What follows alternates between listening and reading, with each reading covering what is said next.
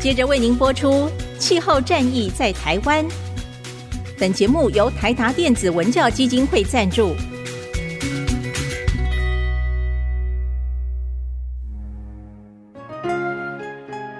换装一颗 LED 灯，一年减碳七十公斤；喝咖啡使用环保杯，一年减碳四点零一公斤；上班出门前记得把保温电热水瓶的插头给拔掉，一年减碳一百五十七公斤。面对气候战役，对抗地球暖化，可以是个人的事，更需要政府及企业的参与。台达电子文教基金会邀您一同寻找既能提升生活品质，并可大幅提高能源使用效率的提案。欢迎收听《气候战役在台湾》。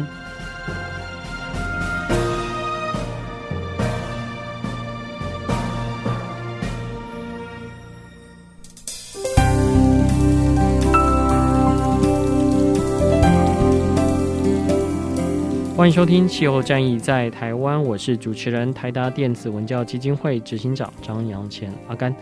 在这一季的节目里面，我们持续的来追踪在台湾面临二零三零年的一个减碳的目标，以及我们在二零五零年要如何达到净零排放这样的一个挑战。那这里面的所要努力的方向其实是很多。那在目前国家所提出的这个减碳的方针以及战略里面大概列了十二项，那这里面其实有一项过去在谈到减碳的时候其实比较少的，这我想也是渐渐的大家会发现，在谈论这样的一个议题的时候，不能只是谈科技的啊，不能只是谈经济的啊，甚至很多的时候要谈到人在这样的一个呃剧烈一个转型的过程当中。啊，到底有没有可能会遭受一些伤害啊？特别是在工作权的一个丧失上面。所以，其实近年来国际上其实就一直有提到，就是在做近邻转型这个推动过程中，我是要尽力的不遗落任何人哦。这个基本上是英文直接翻过来的，其实就是要让所有人都能够共同参与这样的一个转型。我是希望能够不要让因为这样的转型造成太多的一个伤害哦，因为。的确，过往我们可以看到，在国际上的一些案例哦，不论像是法国也好，曾经有黄背心运动，那那时候就有学者提出，这可能是因为在法国在推动这转型的过程当中，那可能忽略掉了，其实还是很多人他们过往是非常依赖化石燃料的，特别是在开车的这方面的一些司机啊，以及。平常这些用户，那这个时候该如何做一个有效的沟通，其实是很重要的，以及适当的一个转型。那在台湾过往也曾经有过，呃，在推动这个燃油机车的一个转换的时候，那包括有老车的相关的骑乘的这些骑乘众，那也包括像是在修车的修车厂。哦，他们也有表达过相关的一个忧虑哦。那以后如果都是电动机车的话，那我现在只会修燃油机车，那我怎么办？我的生计、我的家庭该怎么顾？哦，所以在这一块哦，在这次台湾所公布的相关的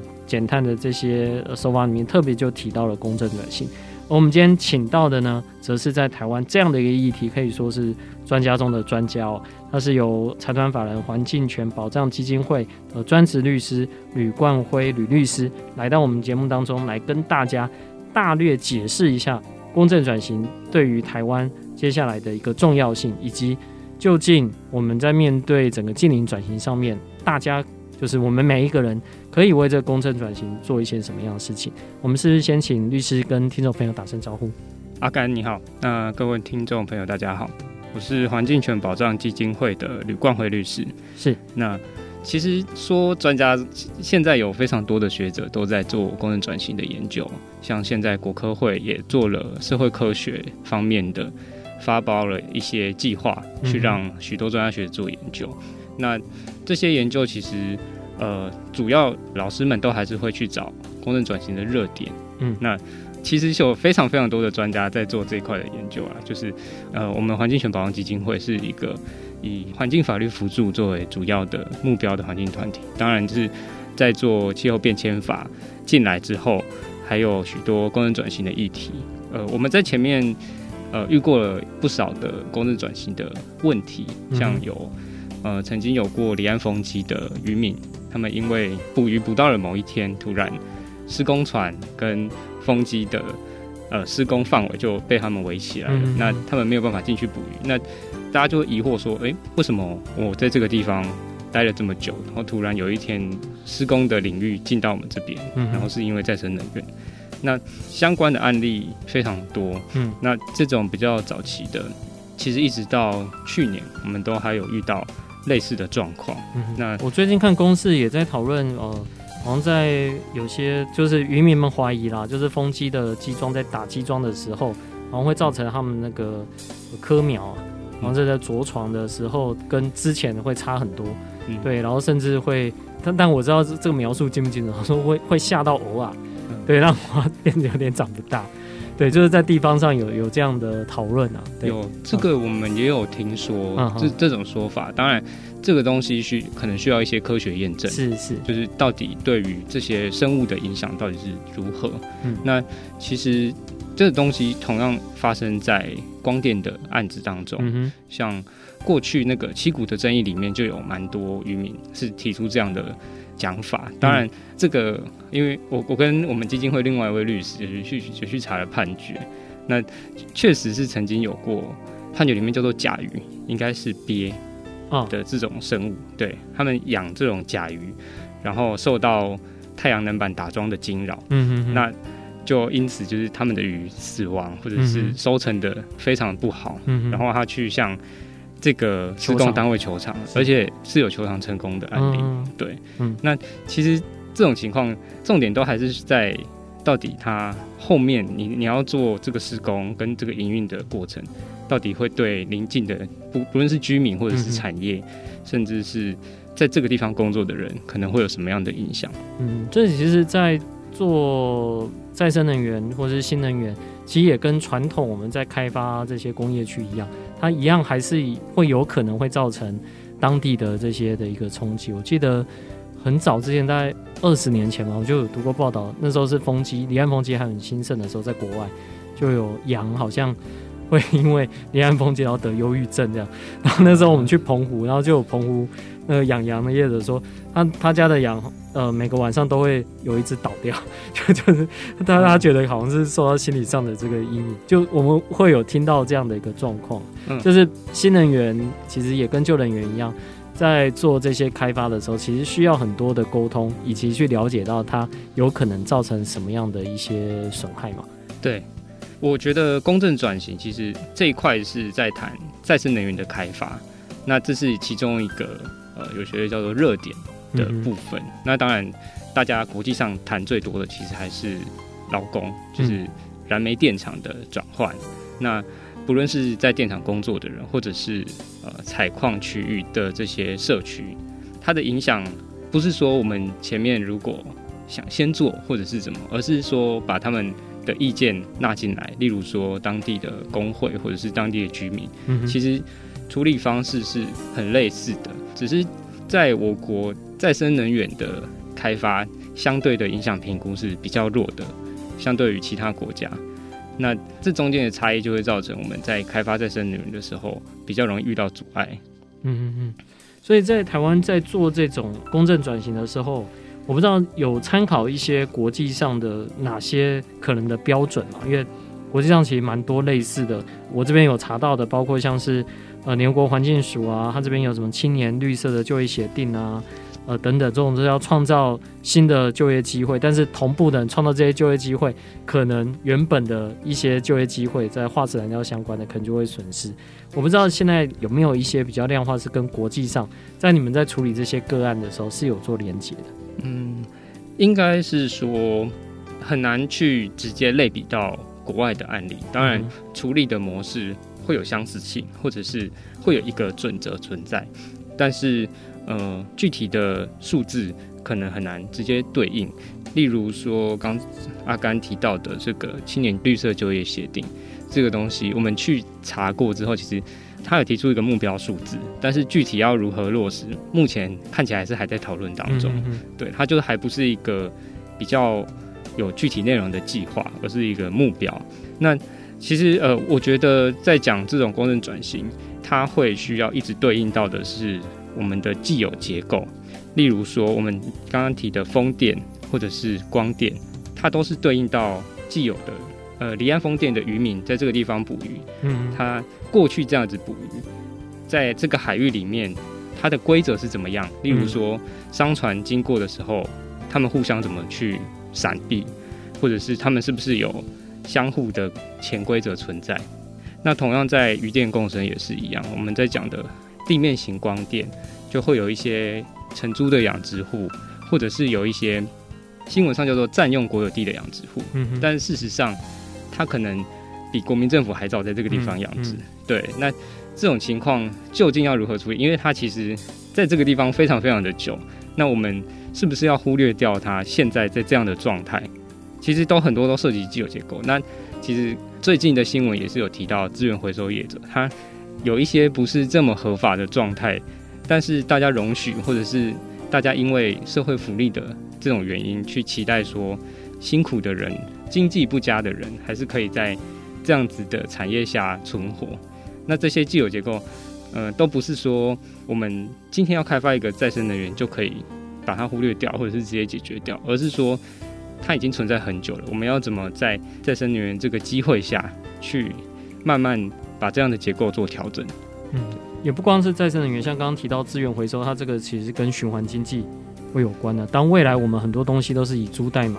呃，能够循环使用的时候，那可以想到这些过去在收这些旧货的，就刚看美国的这个，可能它就是有可能在经济上过往这是它的很大的一块的收入，可能就会损失。所以这一整套在这次国家的目标里面，其实他编了一笔钱啊，这笔钱其实呃，因为以往没有可以做比照的，大概有。占了大概三百多亿哦，到二零三零年三百三十八亿哦，作为这个公正转型的呃整体的一个财源。那当然政府现在有一些配置啊，我不知道站在你们基金会的一个角度，您觉得目前政府的这些配置有打到重点吗？还是说目前为止大家都还在一个学习的阶段？呃，我我认为目前大家都还在摸索的阶段，因为公正转型需要对应到的事情是你如何转型，你才会去思考它怎么做到公正。嗯哼，那这个公正的英文叫做 just，是公平正义这样子的词。其实我们如何在各个转型政策下去达到社会的公平正义？那这这中间会出现的问题就是，我们每一个转型政策它可能都会产生一些影响，有优势也有劣势。那对于这些在转型政策下获得优势的人，当然。大家会期待是存在，但是因为这个转型政策造成劣势的人，他要怎么获得补偿，或者是他要怎么让他在这个架构下可以呃重新站起来，而不要被遗落在这个政策后面。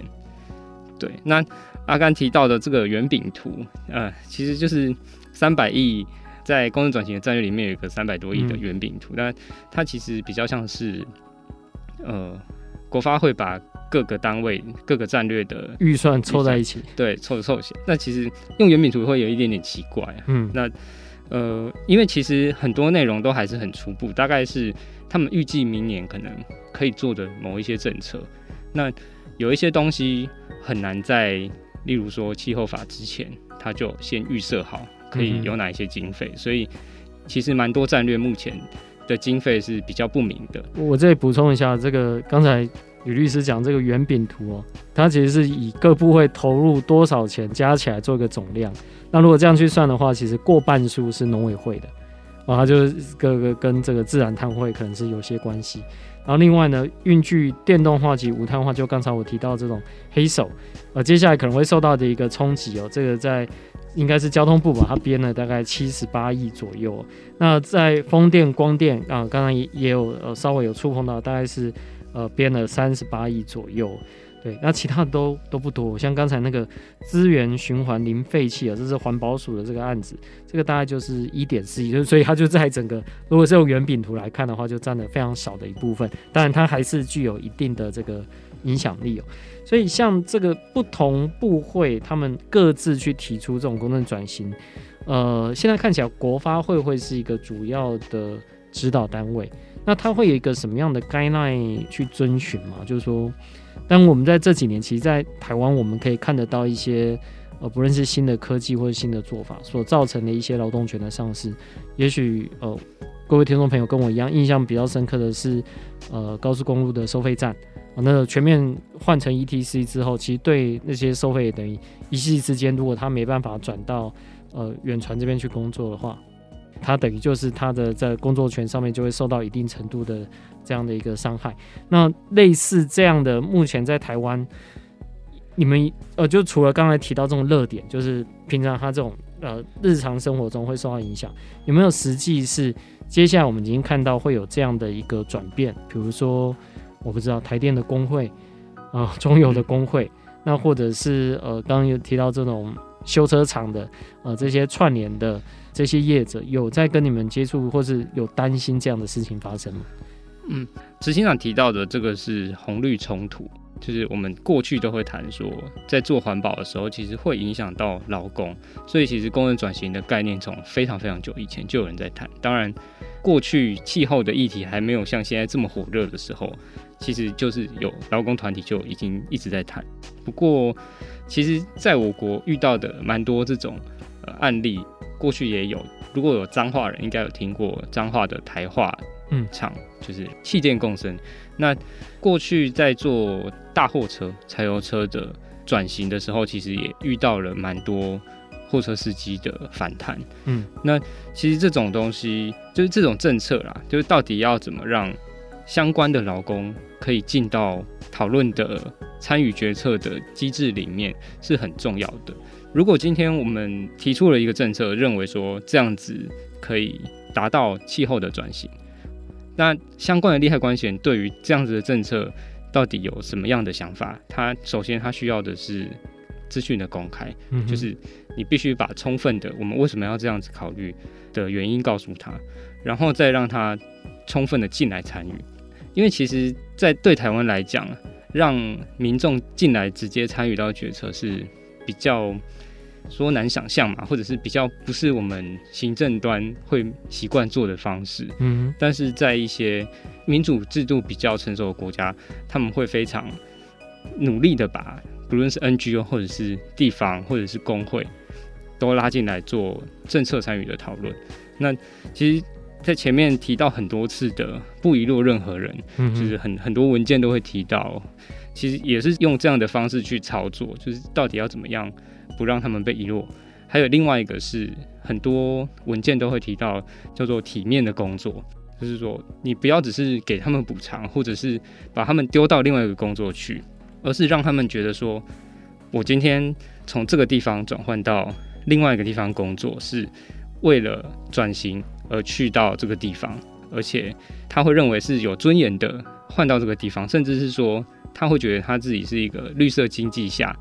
不是因此成为受害者，而是因此成为一个受益者。嗯哼，他可能到了一个新的环境去，大家就是共同为转型努力。那刚刚提到的几个预算，其实我觉我觉得很有趣啊。像运具电动化，就是燃油车的退场，其实已经规划蛮多年的。嗯哼，所以我们比较早查到的新闻，二零一八一九就有在做相关训练跟规划。所以我们认为说，重点还是在。要怎么让这些，例如说汽机车的工会，还有现在在技职体系里面的人，他们可以慢慢调整？因为其实我们的汽机车的燃油转型是时程是拉比较长的，当然这个有好有坏啊，就是在对于转型而言可能会比较慢，但是但看起来是势在必行的，这一定要先做准备的。当然，是确实确实，所以其实这样子的训练已经一段时间了，所以他有办法把它。列在他运具电动化里面的经费里面。不过我自己觉得比较有趣是，它里面有蛮大比例的经费还是写在，例如说充电桩设置和补助购买电动车。其实这不能算是公正转型，对，这只是这是转型，但不是但不是公正转型的范畴。对，它是要创造这个就业机会，让大家可以转职吗？呃，应该比较像是说，我们期待气候转型，所以我们去用经费去做这件事情，但是。这样的转型，它会造成的负面效果，才是我们公正转型会比较在意的。嗯、那我觉得这有一个落差是，可能有一些政府机关，它还对于公正转型的概念不是那么的熟悉。嗯、那也许慢慢的，因为其实这只是一个草案啊，就是今年初公布的，它是一个草案。那慢慢各政府机关可以更加的进入状况，然后知道说如何做影响评估，还有怎么让利害关系人进来参与。不过我蛮确定以后当电动车快速起来，加油站的工读生应该是可能会最早消失的，因为充电真的不需要人家帮忙 啊，你就是就是把它插上去，就是跟家里面接插头一样，只不过它的它的插头是 J 一七七二或者是快充的这个头。对，所以像这一块，我不知道政府现在它的这里面看起来它是没有特别去标注说哦，因为当然现在有无人加油站啊。他可能想到这可能是一个趋势。其实，因为最近看到蛮多的呃国际上的新闻，我自己都觉得在这一块都不知道他们当初是怎么跟，比如说在美国或欧洲的工会去做这方面的沟通，然后这样东西在台湾到底适不适用？我举一个例子，呃，现在在纽约哦，它新的建筑里面燃气的瓦斯炉，呃，基本上是禁止设置的。那它这个其实一方面当然是呃气候的关系，因为它希望减少化石燃料使用。但另外一个很重要的，其实是因为瓦斯炉所燃烧的这个钠死啊，对很多小的气喘，然后以及这种健康是有隐忧的。哦，那在台湾是因为我们应该很多都是有装这个抽油烟机，但在美国不见得每个家户都有都有抽油烟机，所以这个燃烧起来这个伤害是大的，所以新设建筑就完全就不能装了。那这样对原本我一辈子都在卖厨具、卖瓦斯炉的，他等于要赶快去学另外一个方式去，我以后可能就要卖这种 IH 炉啊，或是其他的。那当然这个还是有替代方案。然后另外一个就是俄乌战争之后，现在欧洲哦热泵。Heat pump 其实非常的热，就是它的成长速度大概是两成三成，有些国家甚至倍数的在成长。那 Heat pump 就是它让你不要去用瓦斯热水器了，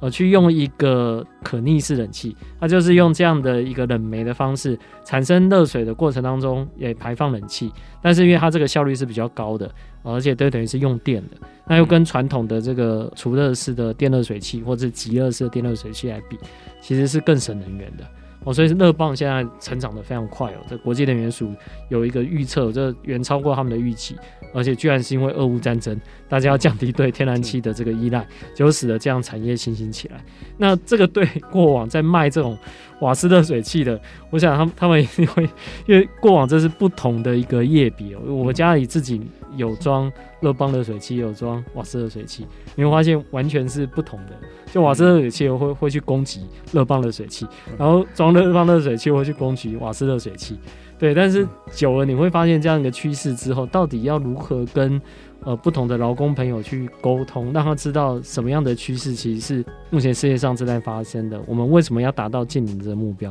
我们知道律师，当您在跟不同的这些 stakeholder 在做讨论的时候，或是他们来。你们基金会跟你们做澄清的时候，要怎么来让他们知道说这个目标？因为为了达到近零，可能必须真的要走到这一块。但是在这中间的过程中，要如何让他们的权益同时受到保障，而不会变得好像就是基本上有可能会让整个净零的速度会变慢？而这两者之间如何取得一个平衡？嗯，我觉得在这种沟通的时候，第一件事情是。你要让他知道我们一定要做的事情，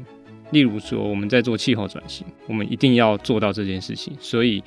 过程我们可以讨论，但是我们要共同达到这个目标。所以今天找大家来，可能就是要跟大家讨论我们如何达成这个目标。那在这样的前提下，因为过程都要和他们充分讨论，所以他们需要得到足够充分的资讯。如果他有足够充分的资讯，不只是他有办法充分跟你讨论，其实也会比较容易达成目标。因为这种沟通其实很难做到百分之百同意，但是你只要超过一个比例之后，沟通会变得越来越顺畅。例如说，我们在做社区沟通的时候，太阳能光电，呃，其实主要最多还是光电公司会去做这些事情。他们在做这些沟通的时候，他们会先去找一些。呃，例如叫做地方头人，可能是村里长，或者是地方比较有领导力的人，去先做第一层的沟通。那除了这个以外，他们还是要去跟个别的住户沟通。那不管是私下还是在公开场合，其实他们要做的第一件事情都是让愿意做的人比例先上来，先提升。然后到了一定的比例之后，其实会形成一个社会的压力。那我当然不是要说。就是用这种社会压力让少数的人怎么样。但事实上是说，大家在做沟通的过程，其实都还是有拉锯的可能性。也就是说，我们把底线先设定好，那这样子的过程，我们慢慢讨论。那也许有一些人他抗拒的会比较强，那我们要怎么让这些抗拒的人的想法慢慢转变？那过程有很多方式，其中一个是用，如果这个社区大家都期待走这样的方式，那有少部分人还是比较强烈的反对意见，他可能会用很多方式去对抗，但是最后。例如说，这个人如果没有办法在这个社区留下来，或者是他可以用更多的减缓他的影响的方式去做，他可能就会比较愿意同意我们接下来要走的方向。具体的讲，例如说，在插光电板的时候，其实那个影响到底多重，其实是有的时候是很主观的。嗯，所以如果说我们拉开足够的距离，或者是在中间做足够的绿带隔离的措施，那样子对于居民的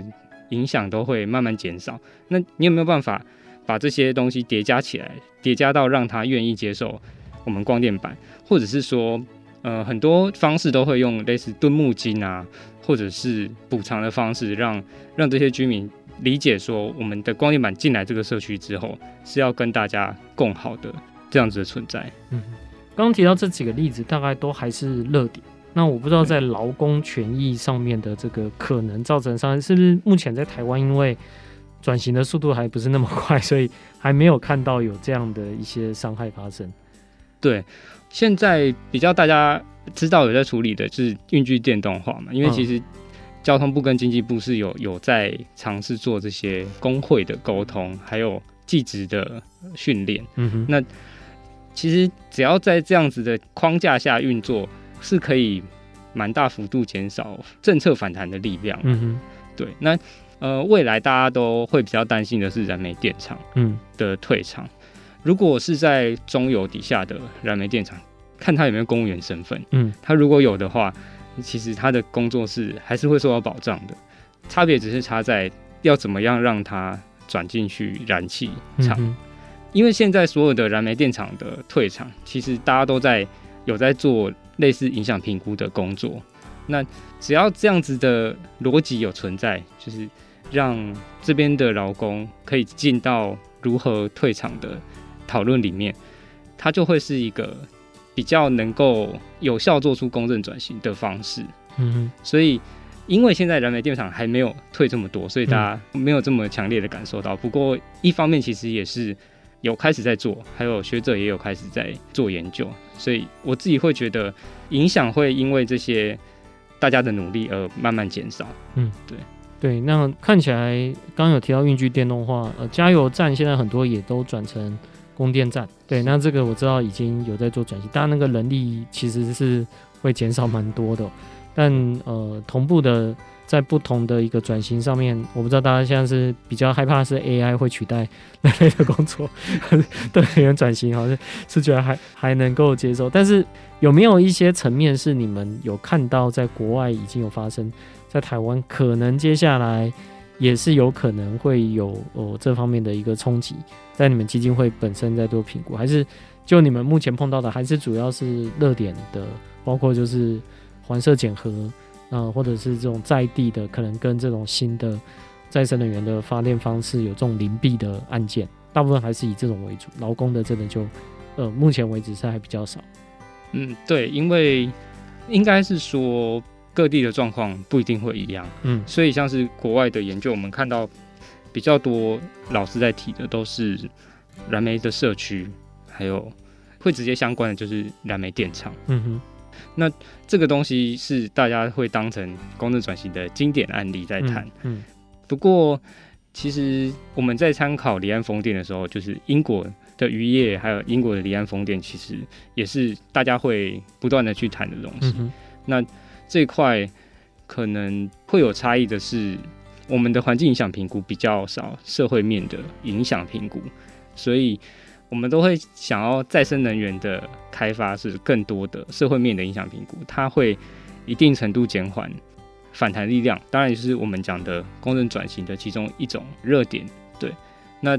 目前其实太阳光电也是类似的状况，目前只有地面型的大型光电有用环设检核制度。那到底要怎么把社会的声音更聚焦进去决策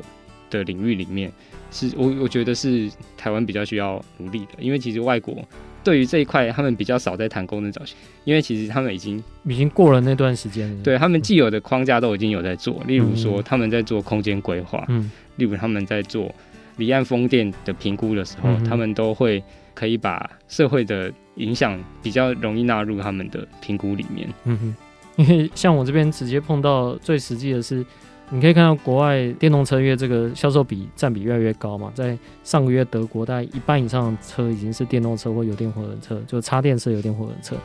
但在台湾现在其实是各个管委会啊、区权会在讨论，你 这个充电桩到底能不能装在我这个社区？但政府它现在有一个是要强制你，你就是说你不得拒绝，对。但是管委会其实还是可以用各种的这种方式啊，说会烧起来或会怎么样的。对，就就在这方面，其实还是有很多的。就刚刚有提到这种资讯的这种，我不知道是算你，你也不能说他错。那的确有这样的案例，那当然是在一些比较劣质的电池跟一些比较小的品牌的这样的一个状况。但是用这样的案子，有时候会会去阻止到整个的这方面的一个进程啊。但是这个，我想就是让大家越来越去接触这方面的一个讯息，你可能会比较了解到现在。反正到最后，可能大家都得买电动车了。这个时候，可能充电桩装不装，你不是一个问题，是你不装，你基本上是很难去把你的车位卖出去。好，那我这边再回到另外一个，就是在公正转型里面，刚才有提到像是循环经济，也是未来一个很重要的重点。那但循环经济在台湾现在等于也是在刚开始起步的一个阶段了。当然，很多学者也推了很多年，但是在产业上面正在逐步的呃往上爬。那特别是针对这种劳力密集的，像回收户啊、呃个体户等等的，那刚才律师也有提到，其实有些可能他还是要有一个取得合法的一个要件。那如果没有的话，他可以用一个什么样的方式来去做相关的一个对应的一个照顾？我想这是蛮重要的一个议题。我记得我在二零一五年参加巴黎气候会议的时候，那一年我们去用。租用的循环的杯子，就是它有圣诞市集是装那种热红酒的，对，那那个杯子因为是租用的，所以你会先付一欧的这个押金，然后这个押金之后你还杯子回去，你你就可以拿回你的押金。那很多人他会就不把杯子还回去，他会把它放在垃圾桶旁边。哦，让许多在做回收的这些 home 或 homeless，他们去收集这些杯子之后，拿去跟商家去取得他这样的一个押金，等于是变相的，你可以说是抖内也好，施舍也好。我知道那时候在实际上在巴黎街头有看到这样的一个状况。那我不知道在台湾在做这方面相关的设计的时候，已经有开始在做这方面考量，或者是哦，你们基金会已经有开始。呃，在针对这一块循环经济未来可能会带来的哪些的影响，你在做准备了吗？嗯，我们的基金会目前还没有呃很参与这一块，啊，因为我们目前都还是在做法环境法律的协助，嗯，所以如果有人受到影响，他们可以来找我们，但是其实资源回收个体户会比较。比较没有做这样子的方式，就是我、嗯、我去争取我的法律权益，因为它相比来说又更弱势了。对，是是。那当然这是一个问题啊，就是我们要如何让更弱势的人，他们知道他们法律上有这些可能性。那刚刚讲的这个资源回收个体户，其实最近在新闻上面的，它不是在讲气候转型的影响，而是台北市的某一间回收的点要被关闭。嗯、那其实它还没有连接到气候转型，大家就发现这是一个未来可能会需要处理的问题，就是因为资源回收的个体户，他收到了资源回收之后，他可以呃卖到某一个回收厂或某一个回收商，但是他没有办法卖到太远的地方，嗯，比如说他如果要从台北市区送到新北市，新北市，那他可能要需要过桥，这其实是很危险的一件事情。我们如果有骑机车就知道，这个东西超级危险，因为它其实都蛮窄的。嗯，对。那当然对交通肯定会造成一定程度的影响。那这当然说跟气候转型没有这么直接的关系，因为这样的政策。但是我们未未来就可以很快在这地方看到，要怎么样在循环经济已经我们尝试把它体系化的前提，去让这些自收的个体户能够被纳进来，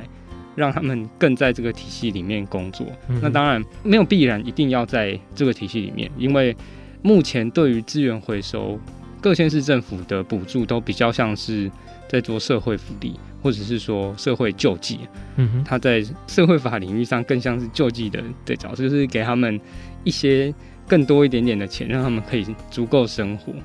我我觉得这会谈到公正转型另外一个很重要的概念，就是各部会之间要怎么协调这件事情。就是你要从更重视社会救济的角度，还是要更重视整个。呃，让他维持这样子的工作模式的角度，那这中间会有一个差异是，个体户们他们怎么想这件事情，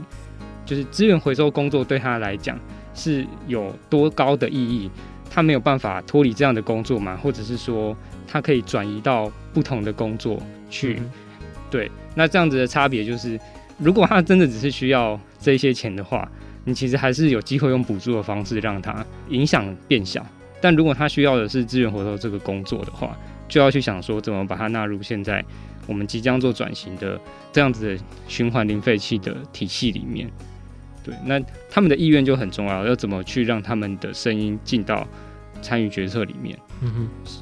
OK。那当然，这个是在所有的工作转型里面，是大家可能每天我倒垃圾，其实都看得到，在垃圾车后面会跟着、嗯、呃这种支收，不论是。其实有些是开着车，有些是骑脚踏车、三轮车，或者是有些就是个体户在做这些，说是大家可以实际碰得到的。那未来的话，就是包括运具电动化，或者是其他有可能会造成比较大规模的一个改变哦。那就像我们刚才一直有提到，像是加油站或者是汽车的这个修护厂，都有可能会带来的这些议题。那我知道在环球会这边，其实还有另外一个重点哦，就是在争取。公正转型的时候，一直希望有一个法律基础在哦，就是当你们在面对呃许多的这些可以说是不公的时候，呃，可以去做相关的这个诉讼。那我们之前在上一期我们有谈到这个气候变迁因应法，其实有提到这个公民诉讼。那当然很可惜，后来是没有进到这个气候变迁因应法里面。但是就你们来说，像一般人，他因为就包括你刚刚提到这些热点啊，呃，包括如果我是渔民，我已经。加好了油要出去捕鱼，我网撒了，结果呃发现呃突然这个离岸风电要施工了哦，所以我我做的这些可能一砸下去几十万的，那那就是等于是丢到海里一样。那或者是我旁边在盖这个太阳能的发电厂，那它，它这边的草地是没有整理的，那会有一些虫鼠会跑到我这边的农地里面，那这方面我可能对我的权利会造成一些损失。这个时候。气候变迁因应法当然是跟气候有关，那这个提起的诉讼也也许是直接是针对政府机关哦，他要达到这样的一个目标。但是对于不同的自然人之间，就比如说我是绿能这业者，我可能没有考虑到这一块，可能会对他造成一个损失。这个一定要透过公民诉讼，还是我这个其实是民事的官司啊？其实直接去提相关的诉讼就可以了。嗯，这种的诉讼大部分都还是会用侵权行为去打，哦、就是民事法上面的侵权行为。所以刚刚提到的那个他家的甲鱼死亡的案例，就是用侵权行为的方式请求对方赔偿。嗯哼，不过他当然会涉及到一些在法律上算不算是一个权利的问题，例如说离岸风电的状况，渔民出海去捕鱼，这个渔场是是他家的吗？那如果我们业者今天通过了政府的申请，也通过了环评，然后到这个地方查插风机，嗯、那在程序上是看起来是合法的。嗯哼，那他对于这些养殖户的造成他们没有办法捕鱼的影响，嗯、呃，是养殖户他们的权利嘛？就是他养殖户能不能根据他的权利说，我我因为没有办法捕鱼而去要求他做损害赔偿？他会有一些问题。嗯，当然，在光电板的案例，如果我是在旁边养殖，这个东西会比较直接一点。嗯，就因为我在光电板旁边养鱼，然后死亡了，因为它在旁边打桩。嗯哼，那这样子影响会比较直接一点，这个就会比较容易主张损害赔偿。不过，我们刚刚在提的，就是气候变迁阴影法里面的公民诉讼，它会比较像是针对主管机关的阶段管制目标，嗯、或者是一些相关的行政计划去提的诉讼。那这些诉讼目前在台湾是没有办法被接受的啦，因为主管机关会认为说它太过抽象了。当然，这在法律上也有一个讨论的空间，就是具体跟抽象的事件到底多具体可以被救济。那其实，在许多国家，阶段管制目标都是一个可以被救济的对象，因为它是足够具体的嘛。因为它，例如说，我在二零三年，我就是要达到多少比例，这也会涉及到各国的法律制度啦。不过，在公正转型的领域里面，嗯、呃，会比较直接相关的，不一定跟气候变迁法这么的贴近，嗯哼，而是说我在每一个政策做出来之后，它可能会造成人民的损害。嗯，一个层面是政府对人民的损害，另外一个是人民跟人民间的争议。那政府对人民，他可能会有国赔的问题；那人民跟人民之间，就是用损害赔偿的方式做。所以，如果当像这样的气候变迁法这个法条出来之后，它所造成在公正转型这边可能带来的一些。伤害基本上不是这个法条它要负担的的义务，就是、啊、就是就是这方面其实还是要靠政府其他的这些手段去做进行救济吗？还是应该说政府在这样子的过程中可以做的就是尽量做足够的影响评估，嗯、还有让利害关系人参与进去这个决策。那它还有一个前提就是你要找到正确的利害关系人，嗯，就是过去在做离岸风机有很多。厂商可能在国外，他们就是直接找渔会，就认为哦可以跟渔民联络到，但其实，在台湾很多地区的渔会是没有办法做充分这件事情的。嗯，嗯对。那当然就是你只要让充分的利害关系人进到参与的过程中，可以造成的政策反弹的力量就会相对比较小。嗯，那我认为政府可以做的大概就是做到这边。那私人之间如果还是有争议的话，其实。我认为有的时候政府的政策如果不够充分保障某一些人的权利，他可能会想要去告，例如说渔民可能会想要去告光电公司，但光电公司会觉得我已经照着政府的流程走了，嗯，为什么你还要来告我？嗯，那其实这个也是可以努力的部分，因为就算是他照着政府的，像我们提到的那个例子，他照着政府的规则走，他也去查光电板，但是。他最后还是被告了，而且还而且还是输了。嗯哼，所以他还是有一个我们叫做一般性的注意义务存在。嗯哼，就是在法律上你不能够太过影响到别人，你有一个注意义务。那其实政府机关还是可以在这个地方做一些努力，你可以尽量让这种一般性的注意义务被具体化。例如说，你的前面的评估如果做得够好，厂商就不会遇到这些问题。对，那。如果这个地方可以可以做好的话，我们后面这些诉讼影响都会比较小。对，okay, 好，看起来这个公正转型在今天的节目里面，我想大家会对于不论是热点啊，不论是劳工权益的损失，那甚至是彼此自然人之间哦这种权利的可能的，这算是争端。那跟政府之间就是双方都符合，呃，可能政府对这方面的要求，但是。的确，他对于另外一方造成的一个权益损失，那是可以有这个权益去做伸张的啊、这个也都是我们目前所要关注的，特别是在呃二零三零年要达到减碳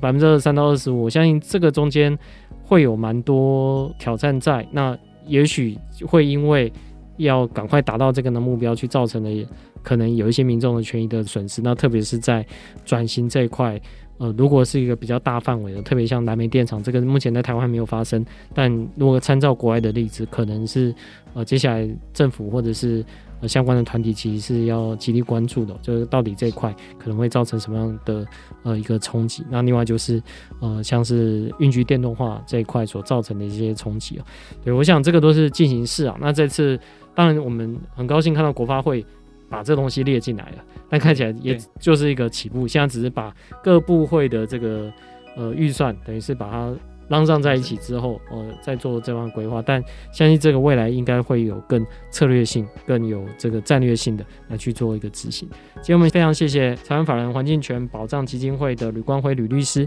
来到我们节目当中。那如果大家对于这方面有相关的议题，也欢迎在我们的 Podcast 节目上留言。那我们也会尽力的去让各位更了解，在这一次国家的目标里面，公正转型到底扮演一个什么样的重要性。谢谢大家的收听，谢谢，谢谢。以上节目由台达电子文教基金会独家赞助播出。台达电子文教基金会邀您一起环保节能，爱地球。